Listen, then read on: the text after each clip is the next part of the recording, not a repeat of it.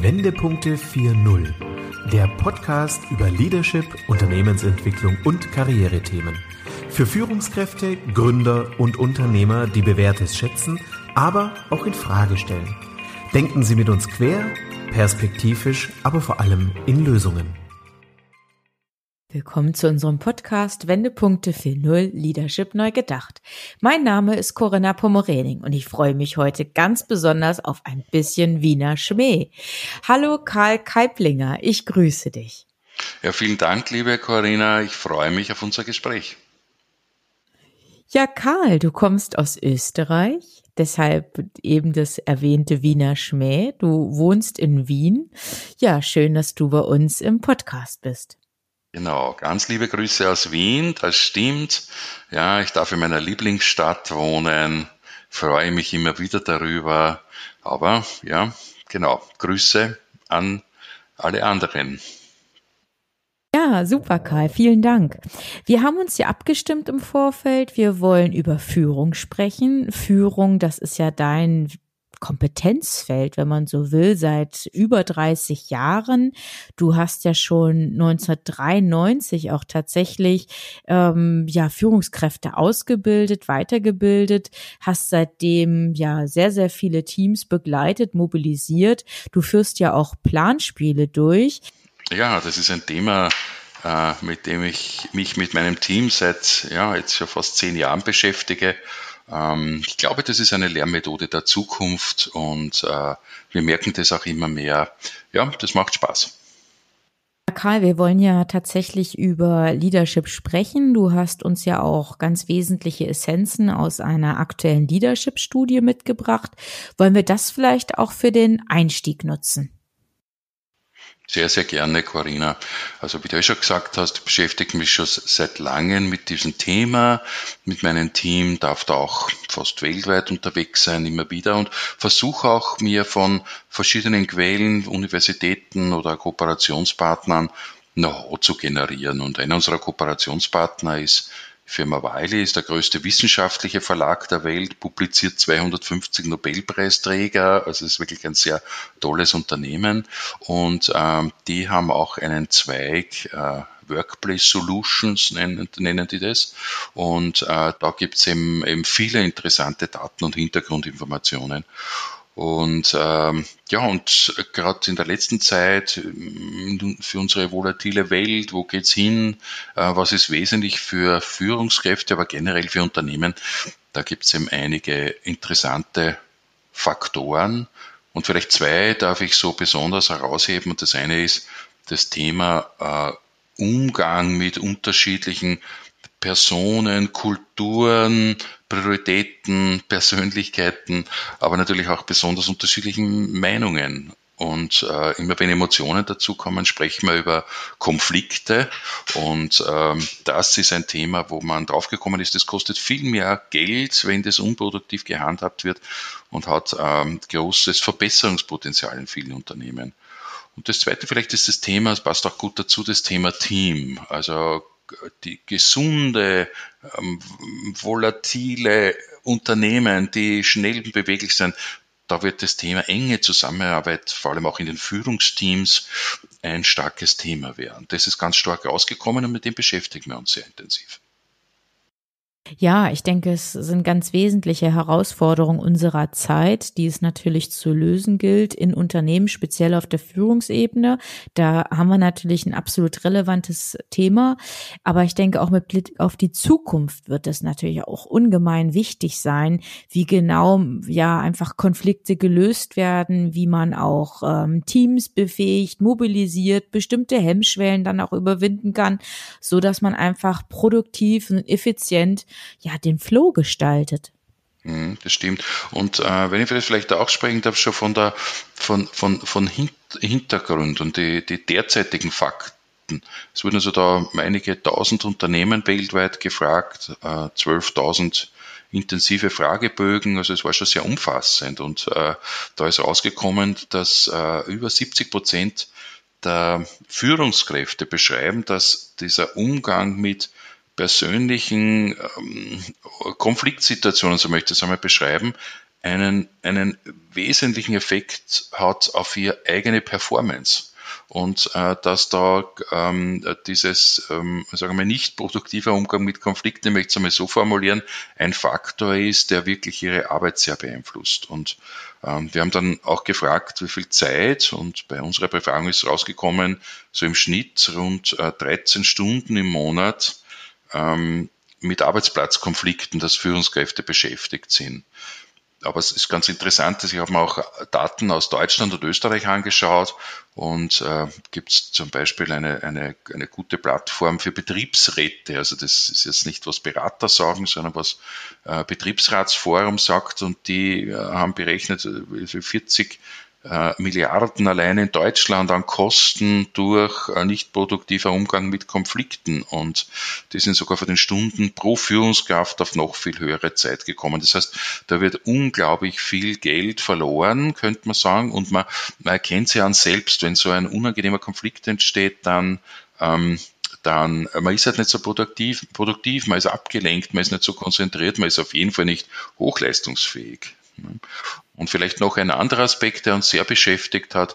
Ähm, wir haben, ähm, wir haben ähm, Mitarbeiter gefragt, die ein Unternehmen verlassen haben und wo auch Unternehmen beschrieben haben, das sind gute Leute, die da gegangen sind. Und wir haben da befragt, warum seid ihr gegangen und da war bei über 40 Prozent die Angabe wegen, wegen Konflikte mit natürlich entweder meiner eigenen Führungskraft oder im Team, so ungelöste, unproduktive Konflikte. Und das muss man sich vorstellen. Also Unternehmen verlieren auch gute Leute aus dieser Thematik. Und auf der anderen Seite ist natürlich Konflikt, das Thema ist umgänglich. Wir haben unterschiedliche Meinungen, unterschiedliche Kulturen. Das heißt, dass Konflikte vorhanden sind, das, das, das können wir nicht wegschieben, soll man auch nicht. Aber die Frage ist, wie können wir besser mit dem umgehen? Wie können wir das vielleicht sogar nützen, um, um manchmal sogar neue Ideen und Innovationen rauskriegen? Und das ist, glaube ich, ein ganz spannendes Thema, das uns sehr beschäftigt, aber wo wir auch äh, gerne Know-how an Unternehmen oder andere Berater weitergeben. Ja, da hast du schon ganz wesentliche Punkte angesprochen gerade. Da stimme ich dir absolut zu, Karl. Ähm, Führungskräfte sind natürlich gefordert, Konflikte zu entschärfen, aber zuerst müssen natürlich überhaupt Konflikte erkannt werden. Also da bedarf es auch einer gewissen Sensibilisierung für dieses Thema. Und dann äh, geht es natürlich dazu, oder kommt es dann dazu, dass auch wirklich eine offensive Auseinandersetzung mit den Konflikten erfolgt und das offen, konstruktiv, ähm, ja im Grunde dem Menschen auch zugewandt? Und ähm, das ist, glaube ich, ein ganz wesentlicher Punkt, dass man auch wirklich so eine offene Konflikt, äh, Konfliktkultur lebt und nicht nach alter Manier, so wie es früher war, dass ja im Grunde Konflikte ja gar nicht gesehen werden wollten. Und man hat die einfach so unter den Teppich gekehrt. Man hat sie einfach nicht erkannt. Und man darf ja auch nicht unterschätzen, welche positive Wirkung auch eine ähm, gute Konfliktkultur hat. Also das stärkt ja einfach auch Veränderungsprozesse das stärkt auch die Unternehmenskultur, die dadurch dann auch einfach reift, weil einfach die Menschen in einer Organisation ähm, verstehen und auch das wirklich so als authentisch empfinden, wenn auch die Führungskräfte nach solchen Grundsätzen dann entsprechend agiert und wirklich hier ähm, offen mit umgeht. Genau, also ein wichtiger Punkt, den du ansprichst, die Kultur und dass man diese Dinge nicht unter den Teppich kehrt, nicht wegstellt. Und man muss sagen, es gibt ja schon in vielen Unternehmen einiges, das äh, ja, sagen wir, für, für Konfliktbewältigung da ist. Es ist natürlich ein, es gibt Instrumente, dass man Konflikte vermeidet, ja, dass es gar nicht zum Konflikt kommt. Und das ist natürlich auch absolut wichtig und berechtigt. Es gibt Mediation, es gibt Coaching, äh, es gibt auch ja, verschiedene Kursen, dass ich Werkzeuge lerne, damit umzugehen, wie ich anderen helfe im Konflikt. Äh, das, was wir aber verstehen und, und woran wir versuchen auch zu arbeiten, ist, wie kann man die Menschen selbst in eine Konfliktsituation kommen? Wie kann man die befähigen, dass sie selbst äh, besser damit umgehen? Ähm, dass eben ähm, auch vielleicht so destruktive Verhaltensweisen, die, die entstehen können durch diese automatische Reaktion, wenn man in Konflikte kommt, dass das oft ähm, ähm ja, auch vielleicht ein bisschen veränderbar ist. Lass mir vielleicht ein Beispiel geben, Karina. Angenommen, wir zwei haben einen Konflikt ja, und äh, es kommen Emotionen hoch und eine, eine Person von uns, also eine von uns, wird sich vielleicht zurückziehen und sagen, na, Konflikte, das mag ich gar nicht. Ich ziehe mich zurück lieber, ich spreche das gar nicht an, äh, vielleicht geht's von selber vorbei. Und vielleicht ist aber ein anderer so, der automatisch ähm, sich furchtbar aufregt und ähm, direkt zugeht. Ja? Oder wer Dritter eher, zieht sich zurück, aber wird hinter, hinter den Rücken von anderen über das Thema sprechen. Oder äh, es gibt ja vielleicht, äh, dass ich untergriffig werde von meiner Argumentation. Da gibt es verschiedene Reaktionen. Menschen sind immer unterschiedlich. Und äh, wir nutzen ja das äh, DISC-Profil als Basis, wo man so ein Stück weit erkennen kann, wie können unterschiedliche Leute umgehen. Und dann gibt es aber noch einmal diesen Konfliktaspekt, wo äh, bei praktisch jedem Menschen in, in so emotionellen Situationen gewisse, hm, wie soll ich sagen, so, so ähm, Effekte auftreten, gewisse Emotionen auftreten, gewisse ja, ähm, automatische Gedanken, so möchte ich es einmal nennen. Und ähm, ja, und die können natürlich und sind es auch meistens ein Stück weit äh, produktiv, aber ein Stück weit auch destruktiv. Und, und sich das genauer anzuschauen, macht ganz einfach Sinn. Und da wollen wir mit einem einfachen Instrument und einfachen Wegen den Menschen helfen, dass ihnen das zumindest einmal auffällt und dann, dass man in der Situation vielleicht ein Stück weit sein Verhalten ändern kann. Und ich glaube, dahin müssen wir ganz einfach oder können wir äh, Menschen in Organisationen und in Teams führen. Und wenn man da sowas wie eine gemeinsame Sprache, eine gemeinsame Vorgehensweise hat, dann halten wir das für einen viel produktiveren Ansatz wie erst zu agieren, wenn ein Konflikt da ist und vielleicht von außen dann zu intervenieren. Also befähige deine Mitarbeiter dazu, konfliktäre Situationen zu erkennen, besser damit umzugehen und dann schafft man fast auf das Gegenteil. Dann haben die eher die Möglichkeit oft zu erkennen, aha, der andere hat vielleicht doch nicht so Unrecht, lass uns einmal gemeinsam drüber nachdenken, wir finden vielleicht neue Ideen, aber vor allem, ähm, es ist eben nicht so, dass wir jetzt sozusagen in Konflikten nur verärgert auseinandergehen oder da den destruktiven Teil erleben. Das verstehe ich soweit, Karl, aber eine Ergänzung würde ich gerne noch vornehmen wollen. Du sagtest eben, dass Führungskräfte ihre Mitarbeiter befähigen sollen, ja im Grunde genommen konstruktiver mit Konflikten umzugehen, mit diesen schwierigen Situationen entsprechend ja oder diese zu managen. Aber ich denke, wir sollten auch noch mal an der Stelle darüber sprechen und auch Führungskräfte sensibilisieren, ähm, hinsichtlich der Fragestellung, wie gehen Sie oder ihr Führungskräfte, wie geht ihr denn selber auch mit Konflikten um?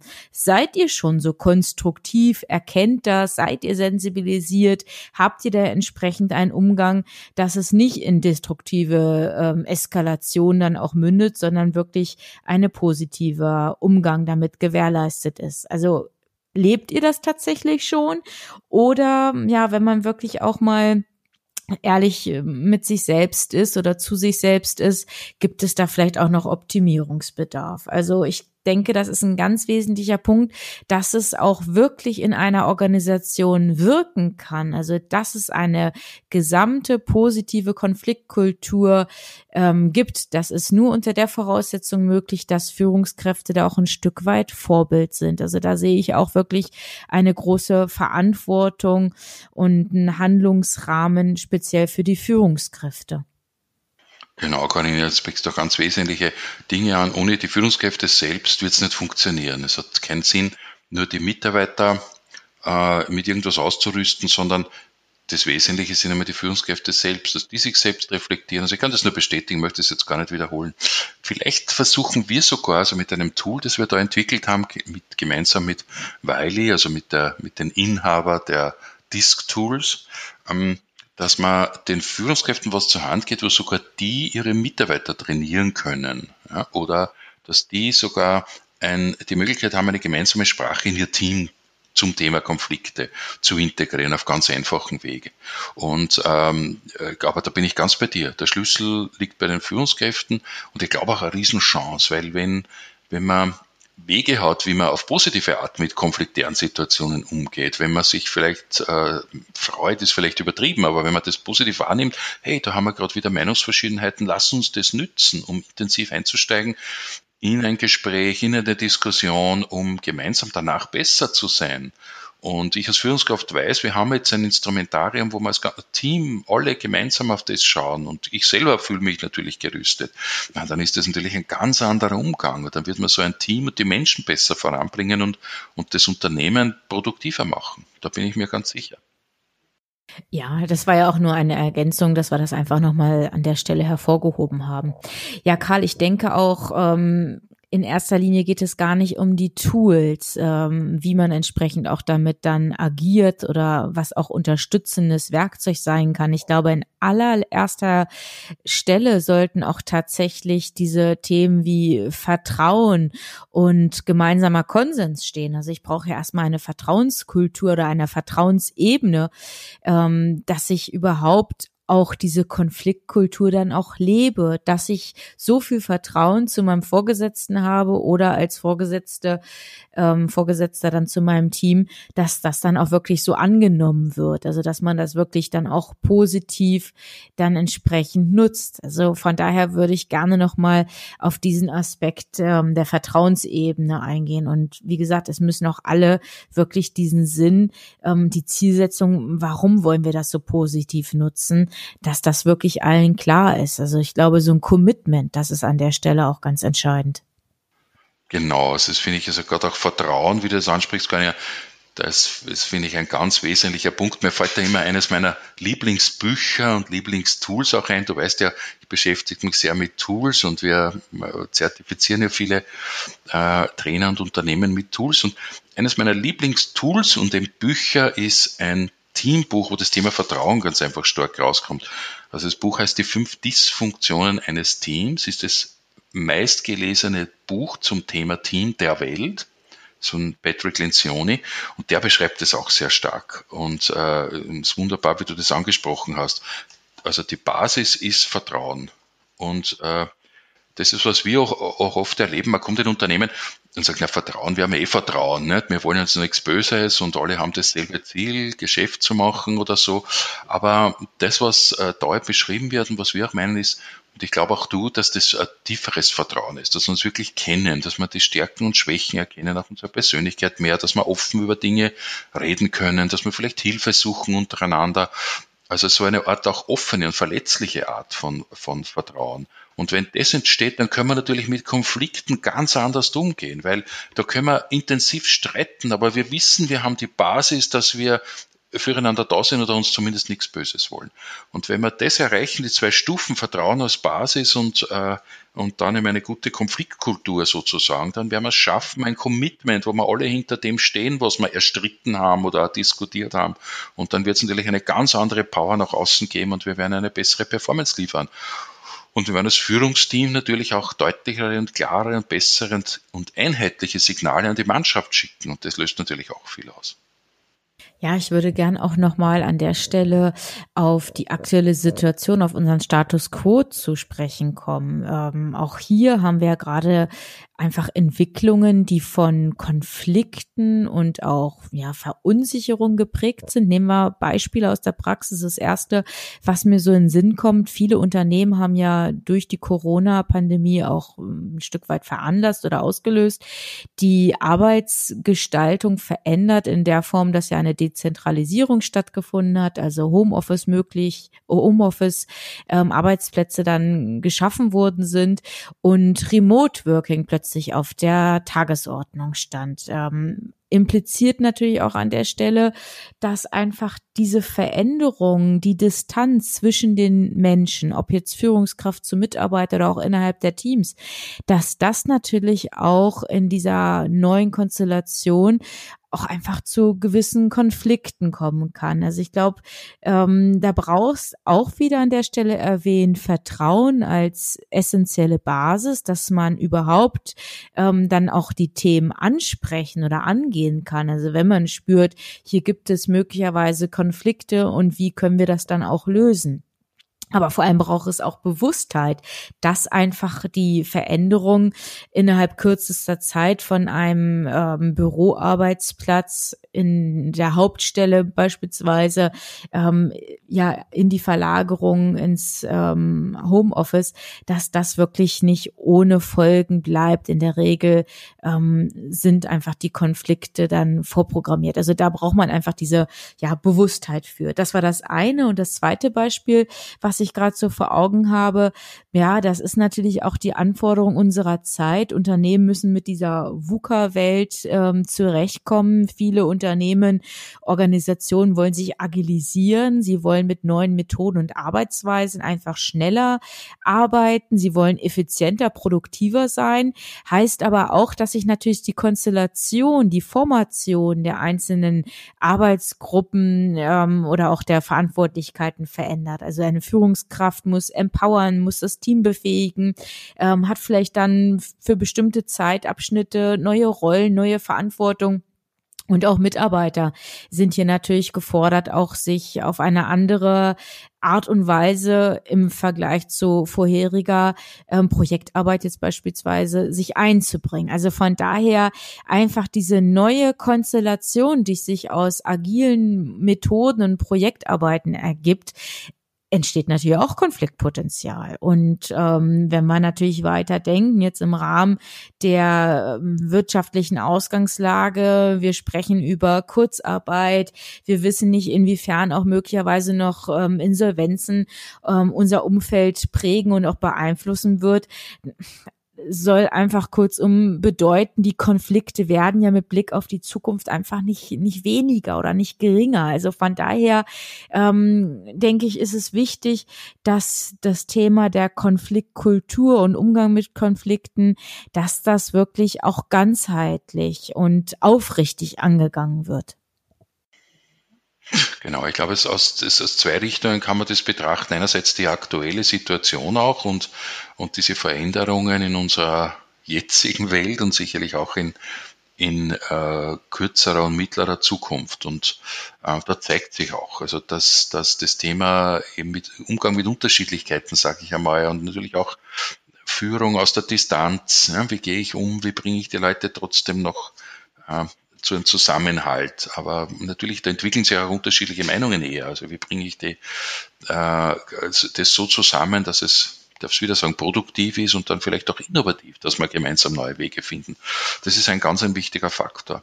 Ich glaube auch, wenn man diese Werkzeuge für, könnte jetzt sogar Umgang mit unterschiedlichen Kulturen, ja, könnte man es jetzt so beschreiben, da gehört eben Konflikte dazu und auf der anderen Seite Team. Ich glaube, dass das zwei Denkrichtungen sind, wie Unternehmen zukünftig, also wenn man aus der Krise herauskommt, wenn man es auch wieder mittelfristig denkt, ich glaube, hier wird sich Spreu von Weizen ein Stück trennen. Ja, und man sieht, ein Teil der Unternehmen beginnt jetzt schon auch zum Teil zu meinem Erstaunen, äh, beginnen schon ein bisschen zu denken. Das heißt, wie kann ich jetzt meine Leute stützen in dieser Unsicherheit, die vielleicht zu Hause hat, die manchmal ausgesprochen ist, manchmal nicht. Ja, aber wie kann ich da tun mit, mit kleinen Unterstützungen, mit Maßnahmen, mit vielleicht so Denkwerkzeugen wie dieses Productive Conflict Tool ähm, oder was auch immer. Und dass die Leute merken, ah, es wird in mich investiert, ich werde ernst genommen, ich werde wichtig genommen, ich werde, meine Führungskraft ist für mich da, ist ganz einfach da, die kann auch nicht oft genau sagen, wo es hingeht, aber äh, ist präsent. Und das ist ein, das sind wichtige Faktoren. Und wenn es da gelingt, äh, in den nächsten Wochen, Monaten und, und natürlich auch Jahren, das ist schon recht, manches dauert der Zeit, ähm, diese Teams noch besser zusammenzuführen, vor allem die Führungsteams ganz an der Spitze und in den einzelnen Bereichen, dann werden das die Unternehmen sein, die in Zukunft äh, gestärkt aus der Krise herausgehen. Ich glaube, man kann es so sagen. Ja, mir fällt da auch noch eine Ergänzung geradezu ein, Karl. Ich hatte neulich den Dr. Karl Norton im Podcast. Das war die Episode 11. Da hat Dr. Norton auch über den Unsicherheitsfaktor oder die Unsicherheitsintelligenz gesprochen und in dem Zusammenhang auch, wie Führungskräfte eine neue Rolle einnehmen müssen in diesem Kontext, wie sie mobilisierend wirken können, wie sie ihre Mitarbeiter dann auch stärken müssen, um einfach ähm, ein Stück weit auch eine Sicherheit vermitteln. Und das geht dann, indem sie beispielsweise Mitarbeiter viel stärker noch mit einbeziehen, dass sie äh, noch deutlicher ähm, und auch intensiver kommunizieren, dass sie auch vielleicht über partizipative ähm, ja, Arbeitsweisen oder partizipative Kommunikation auch dann tatsächlich ihre Mitarbeiter das ja dieses diese Sicherheitsgefühl vermitteln und so dann auch die Unsicherheit entschärft wird. Also das fällt mir gerade einfach in diesem Zusammenhang ein und ich glaube, das wird auch eine ganz zentrale Anforderung für Führungskräfte in den nächsten Jahren sein, weil natürlich diese Unsicherheit noch mehr zunehmen wird. Und da sind Führungskräfte gefordert, im Grunde auch so ein, naja, vielleicht eine gewisse Ankerfunktion oder stabilisierend für ihre Mitarbeiter dann auch zu wirken. Hm, aber in, in, in jeder dieser Situationen stecken auch Chancen drin. Ich glaube, dass sich eine Führungskraft auch profilieren kann damit. Ich glaube, dass es oft gar nicht jetzt so wieder eine große Last ist, die man auf die Führungskräfte auferlegt, sondern ähm, es ist vielleicht auch ein bisschen entspannterer Zugang manchmal. Es ist aber ähm, in meiner eigenen Unsicherheit als Führungskraft, denn niemand zum Beispiel im Moment weiß genau, wo es hingeht. Und ich glaube in kaum einer Branche. Manchmal mehr, manchmal weniger, das ist schon klar. Und äh, obwohl ich selber nicht genau weiß, soll ich den anderen eher Sicherheit geben, obwohl ich das selber nicht so habe. Ja? Und ähm, da kann ich oft ganz entspannt offen mit den Menschen in Kontakt kommen. Ja? Und äh, aber es braucht ganz einfach Änderungen und zum Teil andere Fertigkeiten, das ist keine Frage. Und das ist wichtig, sich das anzuschauen und ich glaube, da kann auch Unternehmen äh, jetzt mit kleinen Maßnahmen in die Richtung und auch Führungskräfte unterstützen, damit die äh, diese Fähigkeiten erwerben oder ganz einfach so gezielt einsetzen, dass es jetzt die Mitarbeiter stützt und das dann ja, gemeinsam sozusagen wieder die Chancen ergibt für eine positivere Zukunft. Absolut ähm, stimme ich dir zu, aber ich sehe gerne auch die Chancen und versuche auch ähm, wirklich viele Aspekte mal von der positiven Seite zu bewerten und zu reflektieren.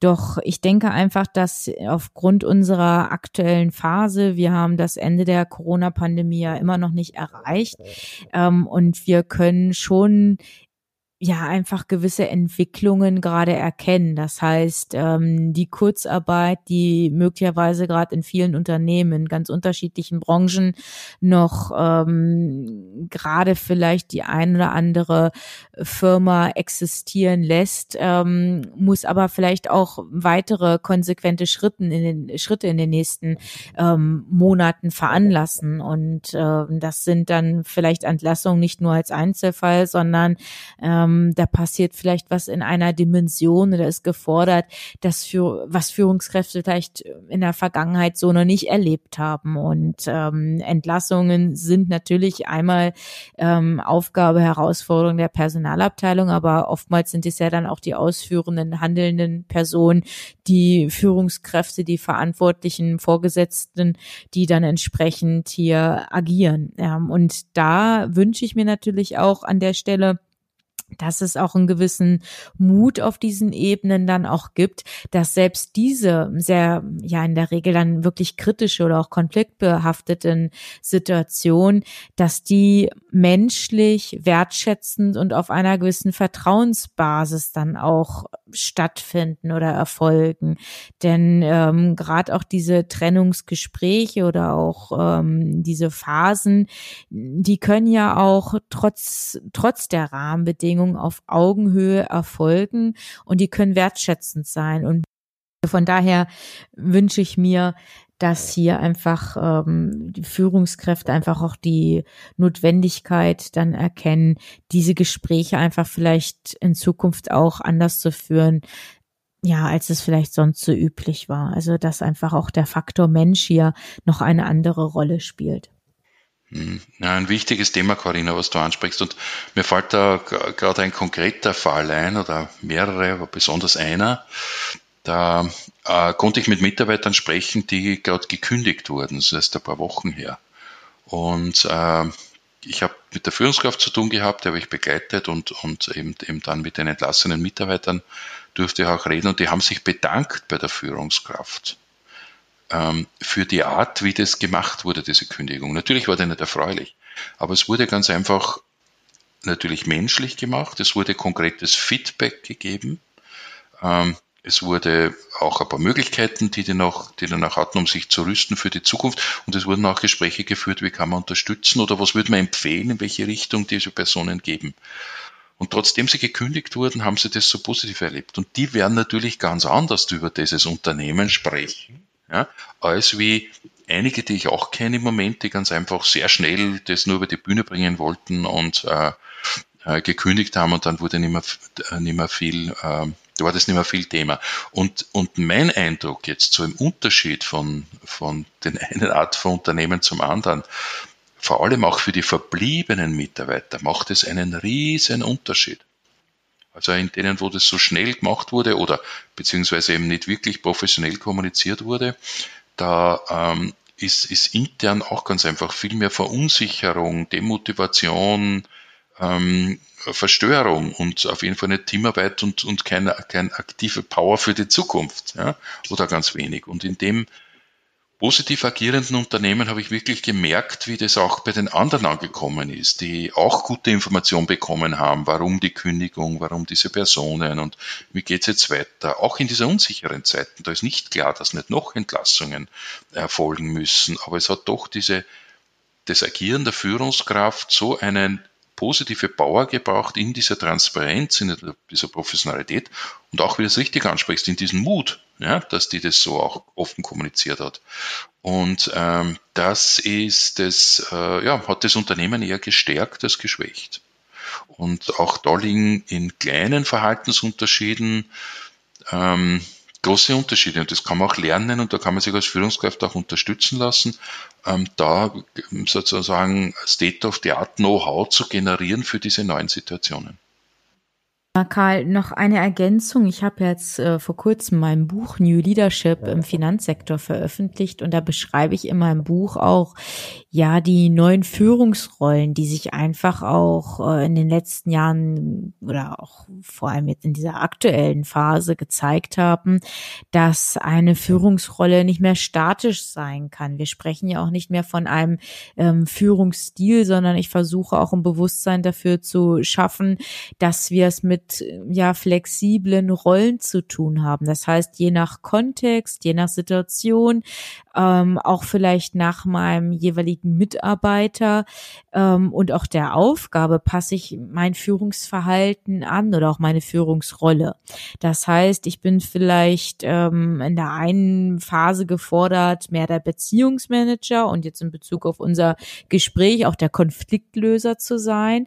Dann habe ich aber auch vielleicht Situationen, wo ich als Teamplayer einfach auf Augenhöhe auch gefordert bin, mitzuarbeiten oder als Dienstleister das Team zu unterstützen oder was es ja auch tatsächlich aktuell gibt, ähm, in dem Rollenprofil eines Feel-Good-Managers zu agieren um das bestmögliche Wohlbefinden für mein Team, für meine Mitarbeiter ähm, zu gestalten. Ja, und dann ähm, es sind jetzt nur so einzelne ähm, Bereiche, ist jetzt nur mal so grob skizziert, gibt es natürlich auch die Anforderung, dass eine Führungskraft natürlich auch mit Gewissen und Courage dann auch an bestimmten Stellen einfach agieren ähm, kann oder auch muss. Da ist er einfach gefordert, seine Verantwortung dann zu übernehmen. Und ich denke, wenn Unternehmen Unternehmen sich wirklich auch von rein rationalen ähm, ja, Handlungen auch so ein bisschen lösen und noch viel mehr diesen, diese menschlichen, zwischenmenschlichen Aspekte mit aufgreifen,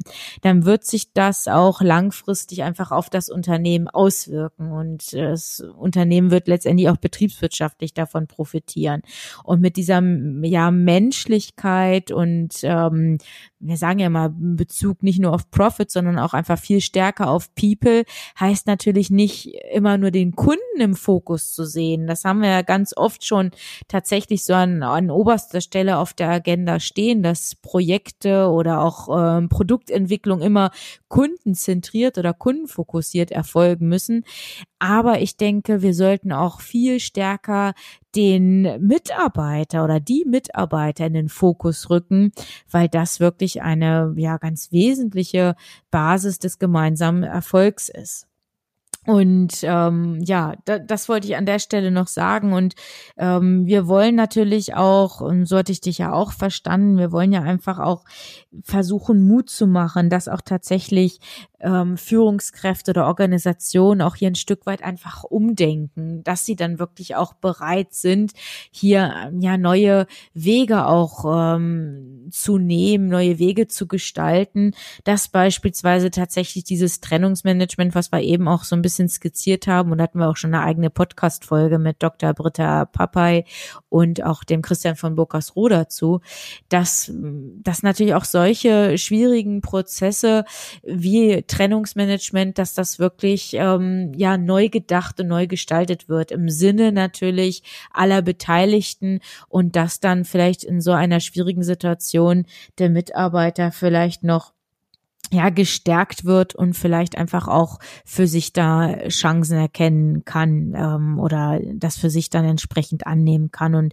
Wut und Enttäuschung, die natürlich absolut verständlich und auch menschlich sind, dann aber ein Stück weit einfach durch das Gute, durch die gute Kommunikation und durch die reichende Hand des ähm, Arbeitgebers, ähm, der die Trennung ja ausspricht, dass das ein Stück weit dann auch aufgehoben wird. Also von daher ähm, möchten wir ermutigen, dass wirklich von rein rationalen ähm, Beweggründen oder auch Abwägungen ähm, ja vielleicht sich so ein bisschen gelöst wird und dass eher auch der Fokus darauf gerichtet wird, wie können wir einfach den Umgang zwischen den Menschen und der Mensch ist ja nun mal auch der die wichtigste Schnittstelle in einem Unternehmen. Wie können wir das einfach bestmöglich insgesamt für die Organisation dann auch nutzen?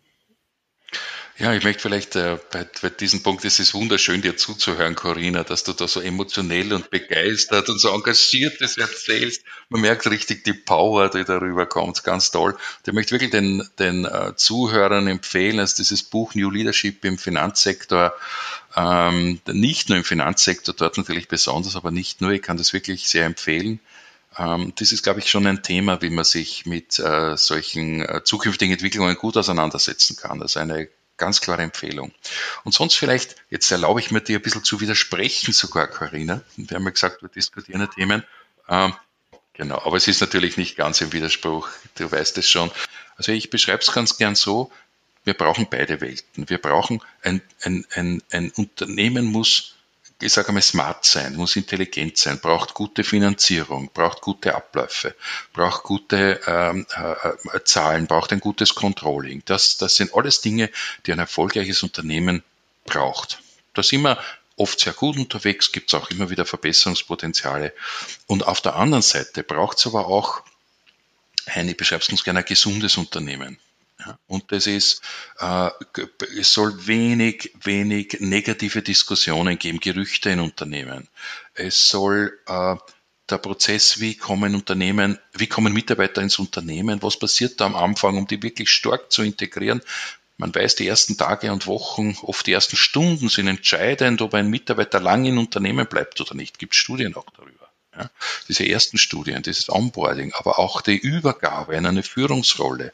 Was passiert da? Aber natürlich auch, wir haben schon gesprochen, ähm, wenn, wenn ein Mitarbeiter das Unternehmen verlässt. Was passiert da? Wie, wie gut sind wir da aufgestellt? Und natürlich geht es darum, wie, wie, wie geben wir Rückrüstzeug, wie geben wir Informationen, wie geben wir Tools zur Hand, um mit schwierigen Situationen umzugehen. Sind wir wieder bei diesem Tool Productive Conflict oder natürlich auch, wie bringe ich ein Team zu Hochleistungen? Da ist dieses ähm, Dysfunktionen und natürlich natürlich auch dein Ansatz mit den New Leadership geeignet. Also äh, da gibt's, also ich glaube, dass beide Welten braucht. Und wenn das gut zusammenspielt, dann ist es wirklich ein Top-Unternehmen. Ja, okay, Karl, vielleicht muss ich meine Aussage noch ein bisschen schärfen, dass das äh, nicht missverständlich hängen bleibt in dieser Folge. Ich meinte mit der mit der Aussage, dass man sich von dieser Profit-Ebene und auch von der rationalen, der betriebswirtschaftlichen Ebene ein Stück weit löst, ähm, einfach nur die Ergänzung, dass wir noch stärker auf diesen äh, Faktor P, People einfach schauen. Also wie kann ich einfach viel stärker stärker diese Ebene Perspektive Menschen ähm, pflegen und da einfach einen besseren Umgang in einer Organisation ermöglichen. Und meine Wahrnehmung aus meiner Projekterfahrung und Begleitung von Unternehmen der letzten Jahre, und das äh, mache ich nun auch schon ein paar Jährchen, zwar noch nicht so lange wie du, als du schon Führungskräfte geschult hast, da bin ich noch zur Schule gegangen, ähm, aber ja, jetzt auch wirklich schon einige Jahre und ich habe es so oft angetroffen, dass einfach die Unternehmenskultur ja nachrangig bewertet wurde. Also das war ein nice-to-have-Thema und wenn dafür mal Zeit und Budget ist, dann können wir das mal entsprechend auch ähm, angehen, aber ansonsten ja, ist, ist da nicht der Fokus drauf und das ist einfach so schade. So, das Thema oder die, äh, die Relevanz, die wurde einfach äh, erkannt oder das wurde nicht angenommen. Und ja, ich denke, wir brauchen einfach äh, diese Vertrauenskultur, wir brauchen eine Wertebasis oder ähm, vielleicht auch ein gewisses Wertesystem in einer Organisation, damit auch all die anderen Herausforderungen dann auch gelingen können, dass man die auch dann gemeinsam ja angehen kann. Also das wollte ich einfach nur sagen. Also nicht nur auf Profit zu schauen, sondern wirklich einfach viel stärker auf diese anderen Aspekte. Wir können es jetzt noch um ergänzen, um Purpose oder wir könnten über ähm, diesen Faktor Planet auch noch sprechen, also das Thema Klimaschutz äh, Klimawandel, wie geht man als Organisation um? Also das war einfach nur so die Ergänzung, dass wir rein von dieser Profit-Ebene ähm, uns ja lösen müssen und da einfach unseren Blickwinkel in einer Organisation aus, äh, aus Sicht des Top-Management oder auch mit, mittleres Management dann entsprechend verändern. Also das war so meine Ergänzung. Genau. Nein, Corinna, da, da bin ich natürlich voll bei dir, darum habe ich das mit dem Widerspruch jetzt ein bisschen provokant eingestellt, da sind wir natürlich voll auf einer Linie. Ich glaube, vielleicht kann man das so beschreiben, oder ich würde es ganz gern, man sagt, die Soft Skills zeigen sich in harten Fakten. Also die Zahlen nicht nur von uns, sondern auch von großen Beratern, auch international, ähm, Betriebsratsseite, wie schon angesprochen, in Deutschland sieht man, Konflikt kostet sehr viel Geld. Und jetzt in der Zeit, wo sich immer wieder was verändert, haben wir immer wieder unterschiedliche Kulturen, Themen, unterschiedliche Meinungen, wie schon angesprochen.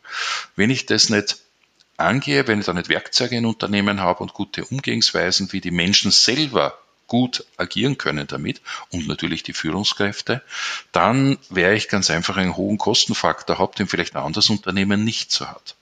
Und auf der anderen Seite, wenn ich gut zusammengeschweißte, eng kooperierende Teams habe, schon an der Spitze eines Unternehmens und an jeder, jeden Bereich, ja, äh, dann werden diese eng zusammenarbeitenden Teams, die werden schneller sein, die werden mehr ans Unternehmen glauben, die werden auch in schwierigen Zeiten mehr dranbleiben, die werden, die werden innovativer sein. Und das sind die Bereiche, wieder Hard Facts, ja, wo sich Unternehmen unterscheiden werden. Noch zwei Prozent effizienter wird es nicht sein, sondern wer hat die besseren Ideen, wer hat die Leute, die hinter ihm stehen, wer sind die Leute, die mitziehen, ja, um ganz einfach neue Dinge zu entwickeln. Und das wird in, gerade jetzt in dieser Phase und, äh, und in den nächsten Jahren, wo uns das wahrscheinlich noch in irgendeiner Form beschäftigen wird, das wird ein entscheidender Wettbewerbsfaktor sein, der sich, ich sag's noch einmal, in harten Fakten zeigt. Ja, Karl, das ist ja fast ein perfekter Abschluss. Wir haben einen Konsens gefunden zum Schluss unseres Gesprächs. da Gott sei Dank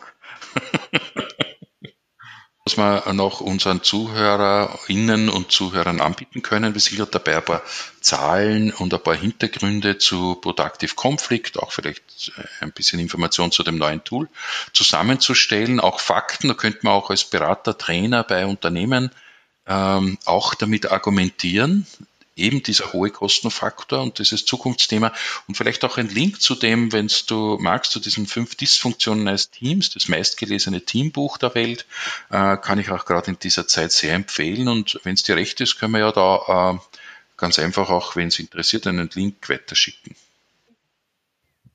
Ja, super, Karl. Danach hätte ich dich sonst nämlich auch gefragt, aber das passt ja wunderbar. Dann stellen wir das unseren Hörerinnen und Hörern als ähm, Folgenotiz dann ein, die eben von dir erwähnten Links. Super. Ja, Karl, da haben wir doch wieder eine Wellenlänge gehabt. Dank für das Gespräch mit dir, war sehr interessant, hat Spaß gemacht.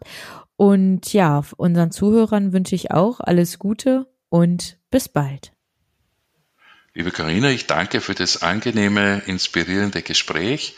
Freut mich mit New Leadership äh, da immer wieder in Kontakt zu kommen mit dir und natürlich sehr gerne Beiträge für dich und für die Unternehmen und natürlich vor allem für die Führungskräfte in unseren Ländern.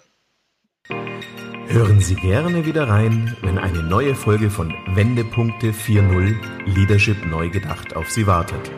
Abonnieren Sie unseren Podcast und besuchen Sie auch unsere Facebook-Gruppe.